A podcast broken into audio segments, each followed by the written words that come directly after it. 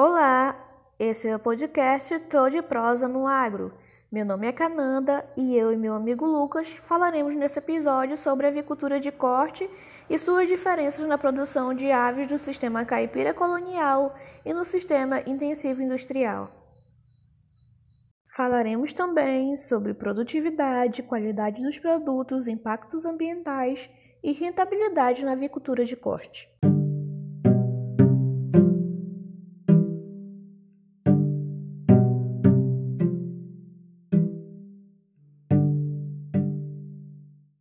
O sistema caipira ele é um sistema de aves comerciais destinadas à produção de carne através de raças e linhagens de crescimento lento e à produção de ovos, através de raças e linhagens selecionadas para a postura que, ao final do seu ciclo, sejam destinadas ao abate para a produção de carnes e miúdos. Já o sistema industrial ele é um sistema utilizado em granjas de exploração comercial de linhagens comerciais geneticamente selecionadas para alta taxa de crescimento e excelente eficiência alimentar, criadas em sistemas intensivos segundo as normas sanitárias vigentes. No entanto, a cadeia produtiva de frangos de corte se modernizou-se e continua buscando formas de melhorar ainda mais o desempenho do setor brasileiro, devido à necessidade de redução de custos e aumento de produtividade. Neste contexto, esta atividade se destaca como uma das principais sistemas produtivos do agronegócio brasileiro, representando 1,5% do PIB brasileiro.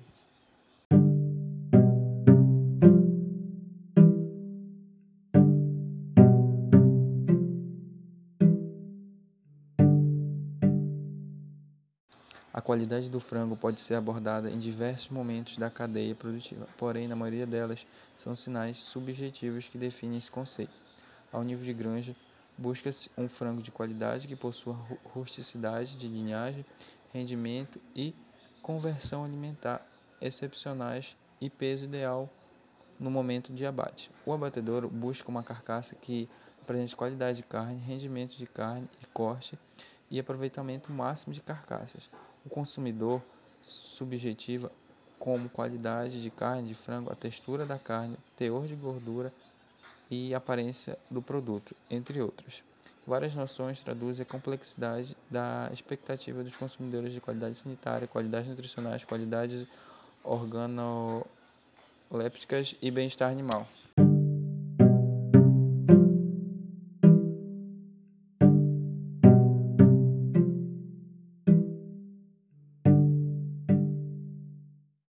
A avicultura de corte, por possuir um processo de produção intensivo, ou seja, um volume maior de carne de frango em um espaço reduzido e em um menor tempo possível, gera diversos resíduos. Portanto, o aproveitamento dos resíduos e subprodutos agropecuários torna-se uma preocupação constante, tanto dos órgãos governamentais como por parte das empresas particulares, pois se de um lado pode ser visto como algo negativo, o mau cheiro, a atração de insetos, a transmissão de doenças, dentre outros. Por outro lado, pode-se gerar uma fonte alternativa de energia ou mesmo de fertilizante para o solo. Essas questões ambientais, que não eram consideradas pelos produtores rurais no manejo de suas unidades produtivas, a partir desse momento passam a ser parte integrante do manejo cotidiano.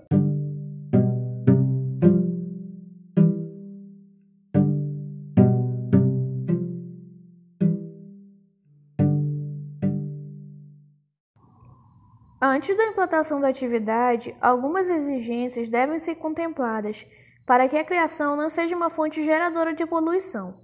Exigências como a identificação dos resíduos gerados pela atividade, porque isso possibilita o dimensionamento do sistema de tratamento, além de identificar áreas ambientalmente sensíveis na propriedade e ter o conhecimento dos principais desdobramentos dos resíduos tanto para a saúde humana como para a saúde de outros animais. O estabelecimento de indicadores ambientais para monitorar a atividade, além de determinar a capacidade de suporte dos recursos naturais em receber os resíduos. Portanto, investimentos na produção de frangos de corte normalmente são de baixo risco e remuneração. e, por isso, caracterizam-se como investimentos de longo prazo. Produtores que obtiverem bons coeficientes técnicos, mesmo com sistemas manuais, serão bem remunerados.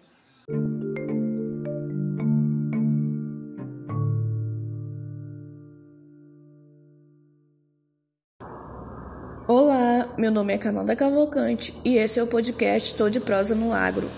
Eu e meu amigo Lucas falaremos nesse episódio sobre instalações, manejo, alimentação, impactos ambientais e rentabilidade da bovinocultura de leite. O terreno deve ter boas características de drenagem, deve ser levemente inclinado, firme, ensolarado e protegido contra os ventos frios. E isso faz com que minimize os problemas que são advindos da alta concentração de umidade no local, na criação dos animais. Deve ter abastecimento de energia elétrica ou outra alternativa, além de água potável. Além disso, as instalações devem permitir um bom fluxograma, porque faz com que se tenha um maior rendimento da mão de obra, boa movimentação dos insumos ou produtos finais bom destino final dos subprodutos e, consequentemente, maiores lucros. No entanto, há uma regra básica que deve se levar em geral e deve ser respeitada para com todo tipo de construção zootécnica.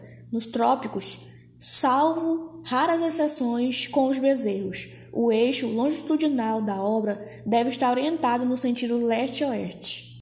Bem, o manejo sanitário de rebanhos bovinos de leite é constituído por um conjunto de práticas tecnológicas, as quais requerem especial atenção do produtor e do técnico que orienta. Bem, através dessas práticas, a gente pode prevenir e controlar doenças que são transmissíveis ao homem, além de controle de parasitoses.